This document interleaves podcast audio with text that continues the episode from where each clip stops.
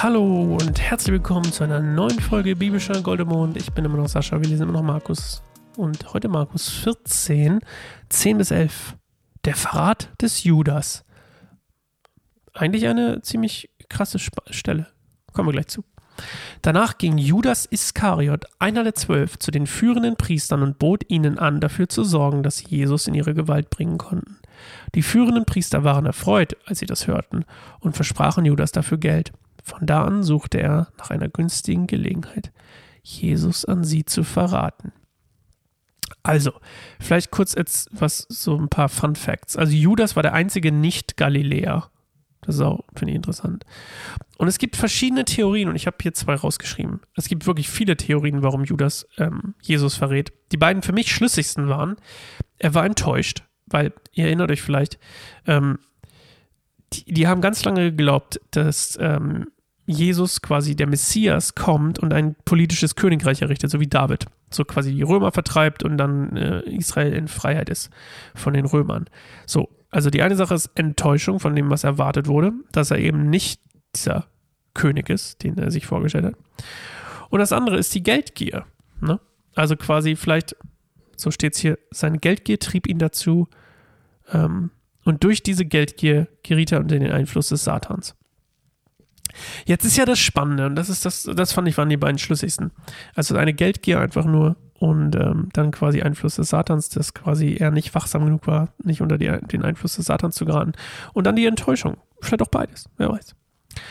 Was ich aber total spannend finde, ist ja, wir haben das ja letztes Mal schon gemacht. Also Judas, oder wir hatten das schon mal so ein bisschen angeschnitten, ne? aber das ist dieses Thema von Gottes Wille, Gottes Plan und, und diese ganzen Sachen, ne? Betet, damit es nicht im Winter passiert. Also auf der einen Seite kann ich beten, dass es nicht im Winter passiert, auf der anderen Seite kann ich, und jetzt wird es spannend, sorgt Judas mit seinem Verrat für Gottes, dass Gottes Plan ausgeführt wird. Das ist so absurd, oder? Weil hier ist das, ähm, in dieser Geschichte mit Jesus, mit, mit, mit Jesus ja das auch, aber mit Judas zeigt sich eigentlich so eine, das ist ja fast, das ist so eine, Mischung aus irgendwie Gottes Souveränität sozusagen auf der einen Seite, sein Plan, und der menschlichen Verantwortung irgendwie, dass Gottes Plan irgendwie passiert. Ich kann es gar nicht anders sagen.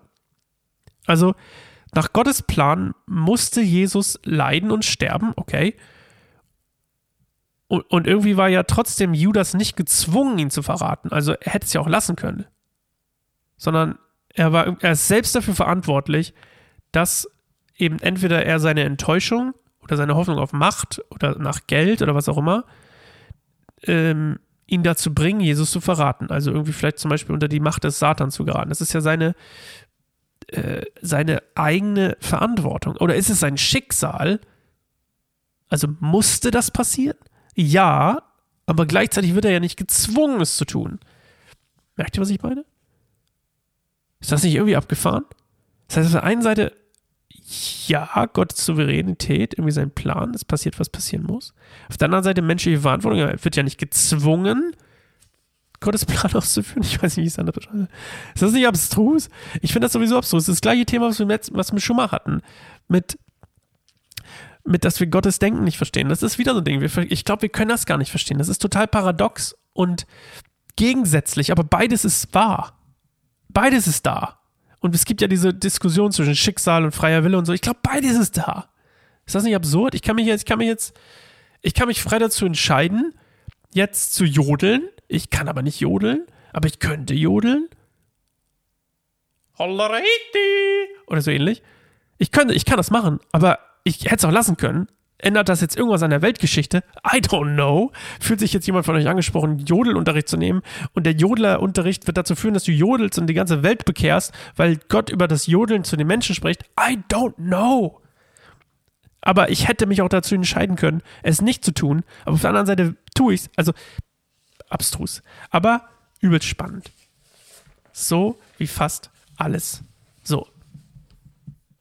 Ich mache hier mal eine Session-Pause und wir hören uns beim nächsten Mal wieder. Ciao, Ikowski. Tschüss, hab euch gern.